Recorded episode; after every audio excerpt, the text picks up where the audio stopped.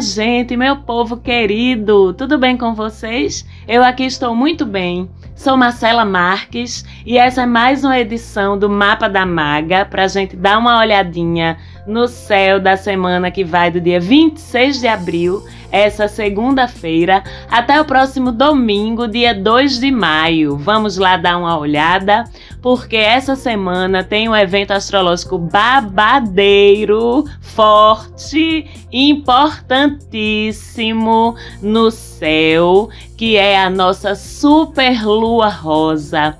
Uma lua cheia em escorpião, poderosíssima, também chamada de lua de Vesak eu vou daqui a pouco explicar para vocês por quê.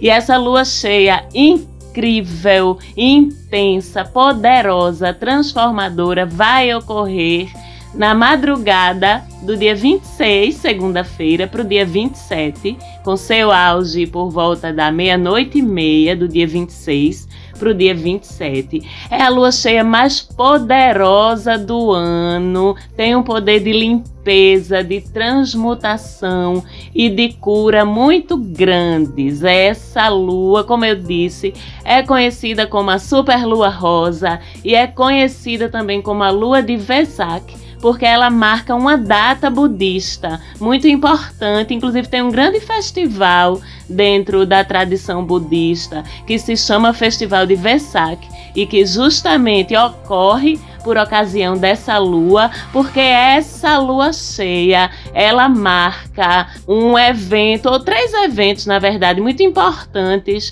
para a tradição budista, que foi nessa lua cheia em Escorpião, com uma lua nova que começou em Touro, que o Buda Siddhartha Gautama atingiu sua iluminação, quando ele de fato virou Buda, porque para quem não sabe, Buda não é um nome, e sim um título que, de acordo com a tradição budista, alguém passa a merecer ou passa a usar esse título de Buda quando ele atinge o seu despertar espiritual, a sua iluminação. A palavra Buda significa o iluminado, aquele que despertou.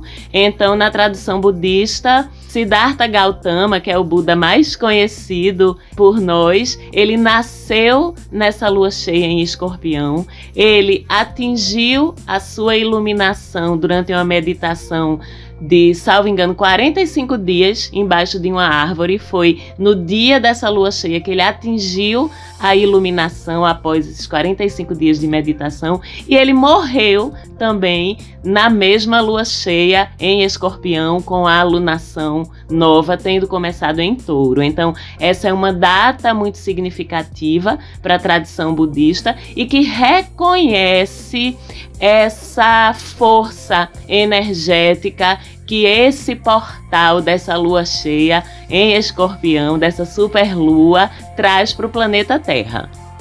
Até porque foi justamente por conta desse portal que é gerado aí com essa lua cheia específica que essa iluminação foi facilitada, esse despertar de Siddhartha Gautama foi facilitado por conta dessa entrega de energia possibilitada por essa lua cheia. Isso porque se forma, na verdade, um canal aí de troca de forças, de disponibilização de forças sutis muito poderosas, né, entre esse sol em Touro e essa lua em Escorpião, uma lua cheia, portanto ela fica oposta ao sol. Então é uma oposição ou uma confrontação, vamos dizer assim, entre materialidade, que é touro, e aquela espiritualidade mais profunda mesmo, mais penetrante, que é representada por escorpião, entre o mundo concreto, que é o mundo taurino, e o mundo invisível, com I maiúsculo, como eu sempre digo, que é o mundo representado por escorpião. Então, com essa abertura desse portal, todos nós nos tornamos, nesse momento dessa lua cheia, ao mesmo tempo canais e receptáculos da consciência crística, que possibilitou que nós, seres espirituais, vivêssemos, pudéssemos viver uma experiência terrena para, a partir dessa experiência terrena, evoluirmos em aprendizados, evoluirmos em lições que só pela vida espiritual não seríamos capazes de evoluir, de ter todos os aprendizados que precisamos para sermos completos e completas com C maiúsculo. Então, a gente se torna um canal e se torna um receptáculo, como eu falei, dessa consciência crística.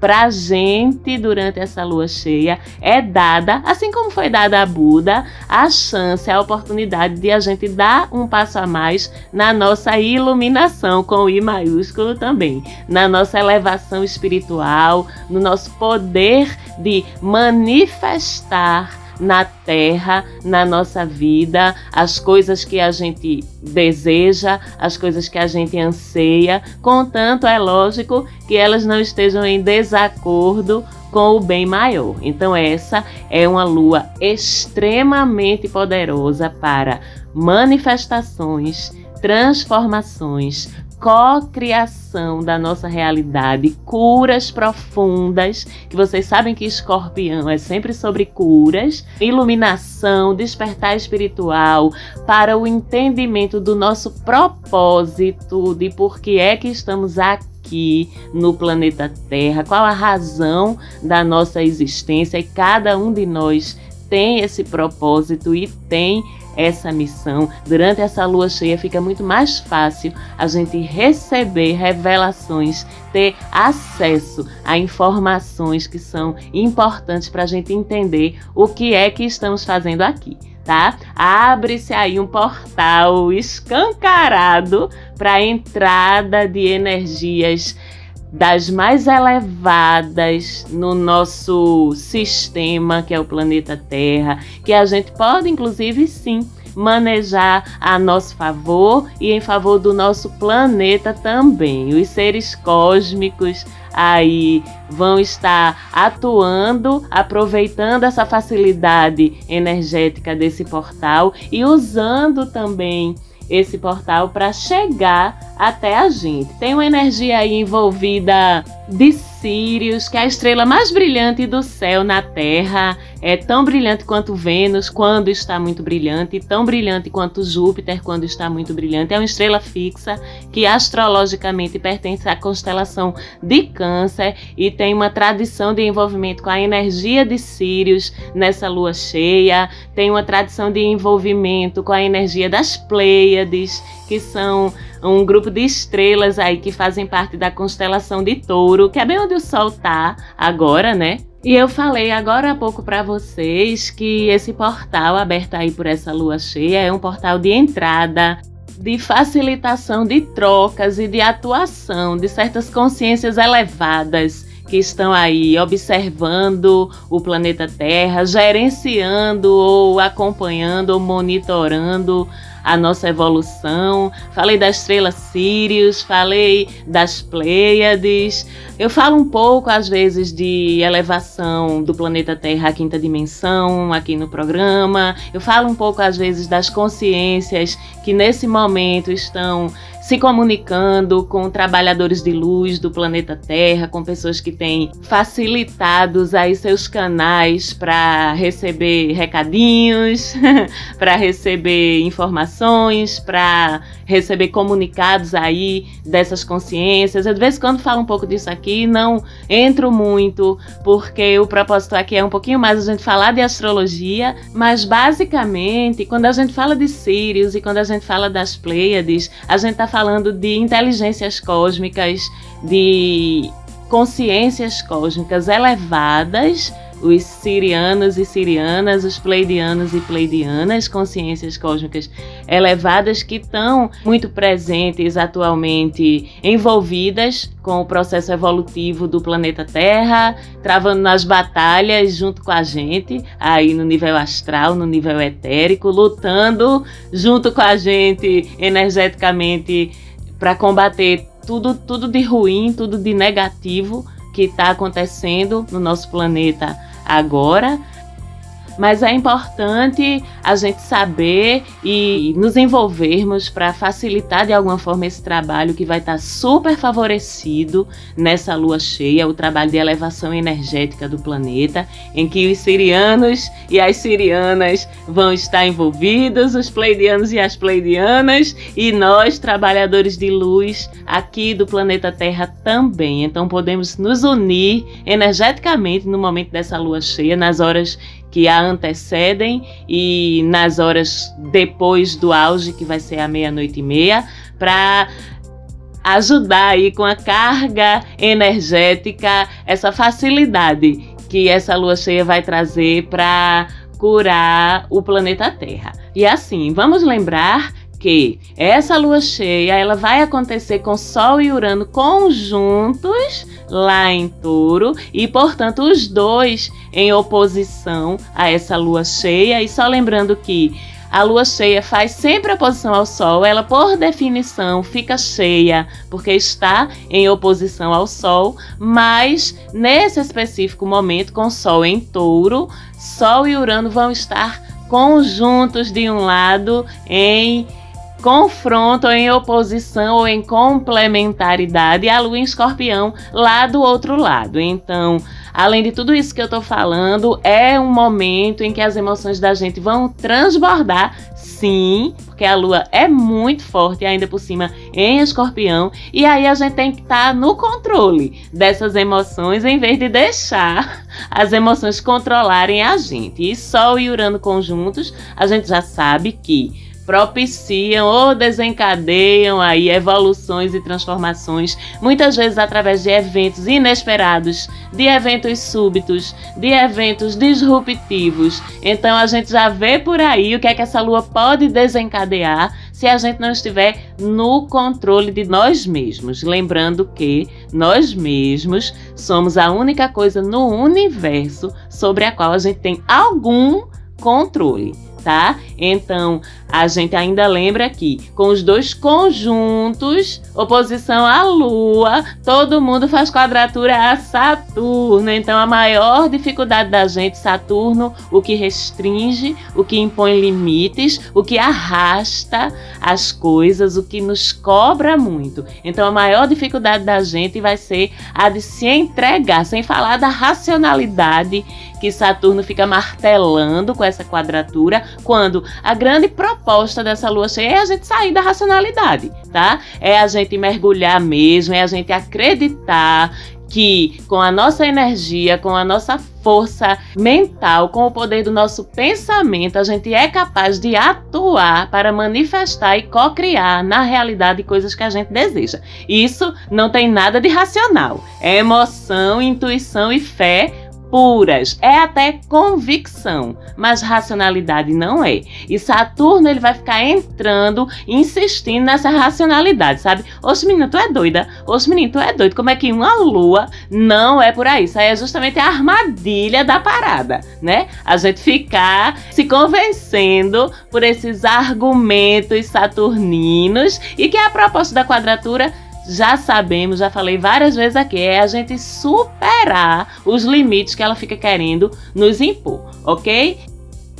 A maior dificuldade da gente vai ser justamente a gente se entregar a esse processo irracional de fé, de energia espiritual, a gente se adaptar a essas transformações que são propostas, ou mesmo, ainda digo mais, a gente se achar merecedor ou merecedora dos efeitos positivos delas. Essa é a pressão que essa quadratura com Saturno vai estar tá fazendo em cima de toda essa situação. E é lógico que isso tudo pode dificultar que a gente vibre, que a gente consiga vibrar elevado. Então, esse é um dos trabalhos que a gente vai poder fazer e vai ter que fazer nessa lua, esse trabalho de se libertar das crenças e padrões que limitam a gente, do excesso de racionalidade que limita nosso contato com o nosso verdadeiro poder, que limita o nosso contato com a nossa nossa intuição, que limita o nosso contato com o nosso eu superior, com nossos guias espirituais,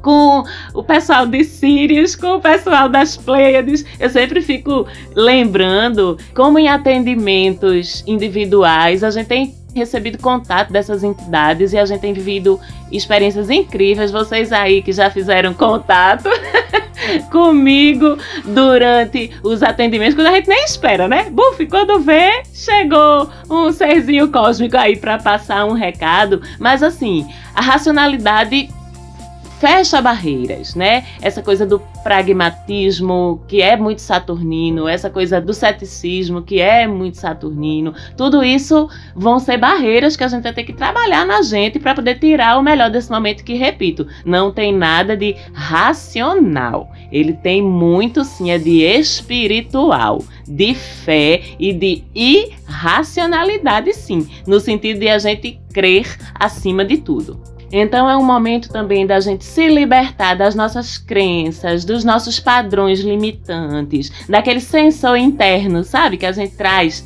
dentro da gente, que a gente absorveu do nosso meio, da nossa educação, da sociedade, da escola, do trabalho, dos pais, da família, não importa, de tudo que nos limita, se libertar dessa crença limitante, inclusive do karma, que é um assunto muito saturnino também, ou da crença limitante de que o karma, entre aspas, tem que ser negativo, que a gente tem que pagar pelo que a gente, entre aspas, fez na vida passada de errado, entre aspas, com sofrimento. Não é por aí. Então, para a gente tirar o melhor da energia dessa lua cheia, a gente tem que estar vibrando no positivo, vibrando em elevação. Eu sempre digo também nos atendimentos individuais: filha, filho, isso é para queimar karma. Vamos queimar pelo amor, vamos queimar pelo trabalho de ajuda ao próximo, vamos queimar karma, descobrindo qual é a tua missão, teu propósito de vida aqui na Terra e balancear esse karma, entre aspas, de um jeito que seja mais prazeroso para ti. Não precisa ser sobre sofrimento, não.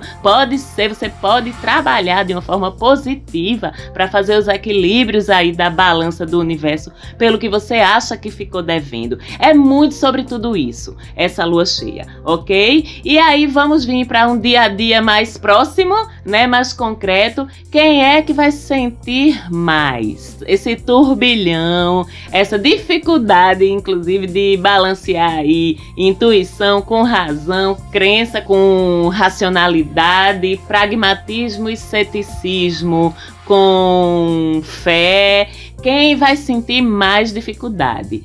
Os teimosinhos do zodíaco, dos quais eu faço parte, tá? Mas acredito que já estou no processo de superar isso. Quem são os teimosinhos do zodíaco? Aquário, Leão, Touro e Escorpião, os quatro signos do eixo da modalidade fixa, né? Então, esses quatro, por estarem envolvidos muito diretamente no eixo em que a lua cheia acontece, vão ser os que vão mais ter dificuldade de abrir essas perspectivas para a irracionalidade, como eu estou pedindo. Olha que coisa, estou pedindo a vocês para serem irracionais. Mas vocês estão entendendo que eu estou falando irracionalidade no sentido de tirar a razão do meio e deixar via tona o subjetivo dentro de vocês e fora de vocês também, né? Então, esses teimosinhos aí da modalidade fixa, para nós o tranco vai ser maior. Então, a gente vai precisar procurar, acima de tudo, flexibilidade, adaptabilidade e deixar um pouquinho dessa proverbial racionalidade da gente. Eu, particularmente, tenho a facilidade da minha lua em Câncer, que é muito intuitiva, do meu Mercúrio em Peixes, que é muito intuitivo e muito espiritual, da minha casa 12, a casa da espiritualidade, das vidas passadas cheia, super populada. então já vou me salvando, apesar de ser aquariano, já vou me salvando por aí, porque tem muita água e muita intuição no meu mapa. Mas de uma forma geral, para quem é desses signos que costumam operar mais na racionalidade, né, no ceticismo, fica um pouquinho mais difícil. Então, essa racionalidade aí é o que tem que ser trabalhado, deixada de lado, entrar nessa vibe cósmica mesmo, sabe? Abrir-nos e todos vocês as sensações, aos insights que vão surgir, acreditando, tendo fé no poder dessa lua. Já os signos de água, de uma forma geral, são os mais abertos para isso, conseguem entrar na onda com um pouquinho mais de facilidade. E eu sei que essa hora dessa lua é uma hora ingrata, à meia-noite e meia do dia 26 para o dia 27, mas tente se conectar com ela entre as 11h30 da noite, aí da segunda-feira, até de manhãzinha cedo,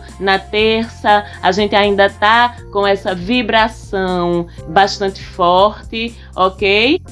Eu vou postar um vídeo lá no IGTV do Instagram da gente, arroba Mapa da Maga. Então vou postar um videozinho com a meditação para vocês fazerem em casa. E aí vocês podem fazer a qualquer momento, entre as 11h30 da noite e a terça-feira toda. A gente ainda tem uma energia forte, ok? Nessa meditação a gente vai fazer um trabalhozinho de jogar fora essas crenças limitantes, de nos abrirmos para sermos canais de luz, portadores de luz, para a gente receber também com clareza, com positividade essas energias boas que vão estar sendo disponibilizadas. E também não esqueçamos para a gente receber e multiplicar essas energias para todo o planeta, para que a gente seja um espelho aí que vai refletir e espalhar pela Terra essa luz, ajudando aí esses trabalhadores de luz no plano astral e no plano físico também,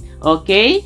Não vamos pedir só pra gente, não, né? Vamos pedir para o planeta Terra como um todo, por favor. Mas aí Vamos lá que o resto do céu não para por causa desse fenômeno não, tá? As coisas continuam acontecendo no céu, independente de lua cheia, escorpião, festival de Fesak, seja lá como for. Então a gente tem Marte em câncer, agora acabou de deixar o signo anterior de gêmeos e entra em câncer, permanecendo no signo de câncer até o dia 10 de junho. E a gente já sabe, Marte, um planeta de fogo em Câncer, um signo de água, fogo com água, o quê? A água apaga, né? Então o Marte fica todo molinho lá em Câncer, todo desconfortável, esquisito, não sabe onde botar os pés, né? A gente costuma dizer isso quando um planeta ele tá dentro de um signo cuja vibração não corresponde à vibração natural daquele planeta, né? Então ele tem que mudar o comportamento dele, vamos dizer assim, para ser recebido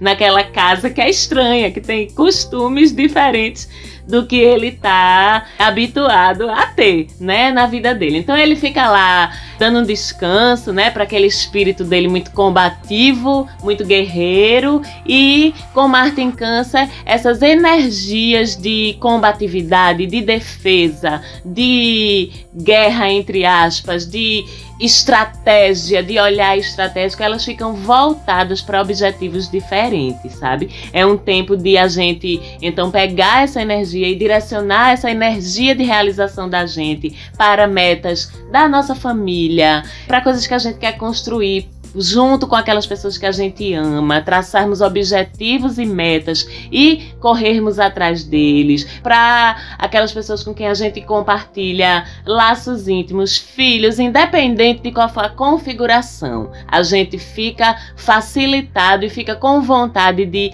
levar as nossas energias de realização para objetivos que privilegiem e que contemplem aqueles que a gente ama, que estão pertinho da gente. A gente fica com a intuição bem estratégica, sabe aquela intuição que ela funciona para a vida prática, funciona para o trabalho, funciona para tomadas de decisão sobre os melhores rumos de vida para você naquele momento. É uma intuição que te ajuda nos assuntos que são afetivamente importantes para ti. Então é um bom tempo também para a gente se acostumar a essa conexão com a nossa intuição que todo mundo tem, mas que os últimos 200 ou 300 anos de educação, infelizmente, fizeram com que a gente calasse um pouquinho essa intuição aí. É um, mas é um momento incrível também para a gente se reconectar com ela e fica particularmente fácil a gente usar essa intuição a nosso favor de fato, estrategicamente. É aquela coisa, né? Um céu com Marte em Câncer, a princípio não quer guerra com ninguém, quer paz com todo mundo, mas Sob essa influência, a gente também pode terminar entrando em guerra com a gente mesmo, porque os conflitos não deixam de existir. Só que a gente tá numa vibe de não querer lidar com conflito, de não querer entrar em confusão. Então, os conflitos a gente volta a olhar para os conflitos que estão dentro da gente, né? Porque essa energia de combatividade, ela tem que ir para algum lugar. Então, a gente pode, nesse processo de olhar muito para os nossos conflitos internos, a gente via se maltratar por lembranças ruins, por mágoas que a gente não deixa ir, por coisas do passado que a gente não consegue esquecer, sabe? Fica uma coisa bem um moído bem chato, como a gente diz aqui no meu país, Recife. Então a gente fica com essa tendência de voltar a energia destrutiva ou combativa da gente para dentro da gente mesmo, porque aí a gente evita o confronto com o outro, então a gente traz esse confronto para dentro da gente. E uma outra coisa também é que a gente pode ficar bem rancoroso ou rancorosa, bem dramático ou dramática vem uma vibe meio passiva-agressiva, assim, sabe? Porque justamente por isso, o conflito não deixa de existir, mas a gente não se sente à vontade para botar esse conflito para fora. Mas quando o outro cruza mal o nosso caminho, vai ser aquele momento em que, ao invés de a gente confrontar, assim, explicitamente, diretamente, a gente entra na passiva-agressividade, entra na gracinha, entra no drama, entra naquela provocação subliminar pro outro, sabe? Pra depois a gente ter o espaço de manobra de dizer: Não, eu tava só brincando, mas no fundo a gente disse uma verdade através daquela brincadeira. E muitas vezes essa forma de confronto é muito pior do que o confronto direto, onde a gente fala diretamente do que a gente está pensando. Então vamos nos observar aí para evitar esse tipo de manobra e lidarmos com essa agressividade que não vai ter um canal de escoamento, vamos dizer assim, tão fluido até o próximo dia 10 de junho, a gente conseguir lidar com ela de uma forma mais construtiva. Fora isso, a gente ainda tem Plutão retrogradando e no período de 27 de abril até 6 de outubro, como Plutão é um planeta lento, ele passa muito tempo, sim, retrogradando. Então vem aí um período de revisão exatamente de coisas que fazem mal a gente. Tem tudo a ver, inclusive, com essa superlua em escorpião, porque Plutão rege escorpião e com essa retrogradação começando no mesmo dia dessa lua cheia, é possível que você receba aí situações do passado que lhe causaram dor, crise, sofrimento para ser revisitado mesmo, tá? Se ainda não foram encerradas dentro de você ou fora de você, se só foram varridas para baixo do tapete, aí é que elas vêm mesmo, né? Se ainda tem conteúdo a explorar nessas situações, aí é que elas vão ressurgir para serem curadas. Então, problemas de saúde física, inclusive, podem voltar para ser resolvidos de vez, se ainda não foram. Antigas questões financeiras também, pagamento, dívida, coisa que você esqueceu, imposto que esqueceu, que deixou para lá, que achou que nunca ia, sabe, uma conta de banco que você não encerrou e agora vão lhe cobrar não sei quanto. Isso é bem típico de Plutão retrógrado. Então, aconselho fazer uma revisão aí dessas pendências nesses assuntos para evitar serem pegos ou pegas de surpresa, ok? Pessoas também de passado, principalmente se foram questões muito intensas, se foram afetos ou relações muito intensos, ou que ficou alguma coisa mal resolvida, que ficou um sofrimento que você não deu nó ainda na boca do saco e jogou fora. Essas pessoas também tendem a reaparecer para algum tipo de ressignificação dessa relação. Vamos estar aí de peito aberto, preparados para a gente revisitar e transformar isso tudo. Até porque muitas vezes a gente só se dispõe a olhar para esses conteúdos dolorosos quando eles voltam a incomodar, assim, pá, pá, pá, na cara da gente, né? Enquanto tiver só aquela dorzinha no pé do estômago, como a gente diz aqui no meu país, Recife, a gente vai deixando a dorzinha para lá. Mas se a dorzinha vier e fizer pá, pá, pá, pá na cara da gente, a gente tem que ir olhar. Então é bem por aí. Como sempre, olhe para o seu mapa e veja em que casa cai o grau 25, mais ou menos de Capricórnio. É lá que Plutão vai estar, é lá nos assuntos dessa casa que ele começa a retrogradar, portanto, fica mais provável que sejam os assuntos dessa casa zodiacal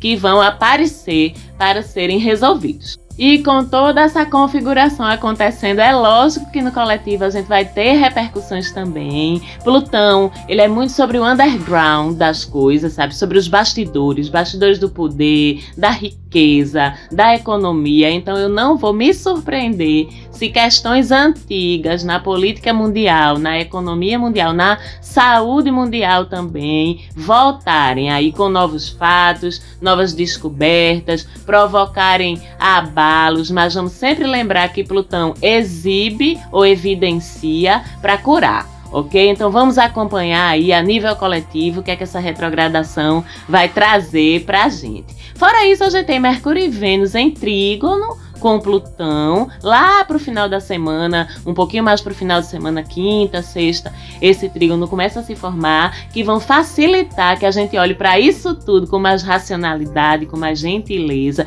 Eu estou dizendo que a gente precisa ser irracional em alguns momentos dessa semana, mas não nos entregarmos à irracionalidade. Vocês conseguem entender a diferença? Aí é por aí, ok? Racionalidade no sentido de bom senso a gente precisa preservar, bem como a gentileza. Então esse trígono ele vai ser bom também para quem trabalha com cura, com comunicação, com artes, com criatividade, com a própria espiritualidade. Nós terapeutas energéticos vamos ser muito bem ajudados aí nos nossos atendimentos, nas nossas sessões, psicólogos e psicólogas, psicoterapeutas, enfim, quem trabalha aí com cura, principalmente cura emocional e espiritual, é muito ajudado por esse trígono. Plutão, ele é o estandarte de uma máxima aí de que crise gera oportunidade sabe? Então, quando ele se entende bem com outros astros, ele facilita mudança, cura, desapego, saúde, transformação, reinícios, renascimentos. E com Mercúrio envolvido, as curas pela fala, os métodos terapêuticos que operam pela fala ficam super favorecidos. E com Vênus envolvida, a gente ainda tem aí dois níveis de interpretação. O nível financeiro, que é um assunto de Vênus e de Plutão, onde esse trígono facilita a gente fazer dinheiro com investimento sabe aquela coisa da bolsa, aquela coisa dos fundos mais arrojados. É um bom período para a gente fazer dinheiro através desses caminhos. E o outro nível que envolve Vênus e Plutão é o nível do desejo. Uma das prerrogativas de Plutão é proporcionar a transcendência, as experiências transformadoras pela via sexual. Então a gente ainda ganha esse presente aí desse belíssimo trígono, ok? Temos sim uma semana bem movimentada, bem cheia, mas para quem souber aproveitar, vai ser uma semana muito importante para definir o rumo dos teus próximos meses. Procura lá no nosso Instagram, arroba Mapa da Maga, a meditação que eu vou postar. Eu desejo que vocês tenham uma linda e transformadora semana. Um beijo muito grande para vocês. Um beijo falante áudio, grata mais uma vez pela produção do programa e a gente se fala aqui de novo semana que vem. Um beijão e tchau, tchau.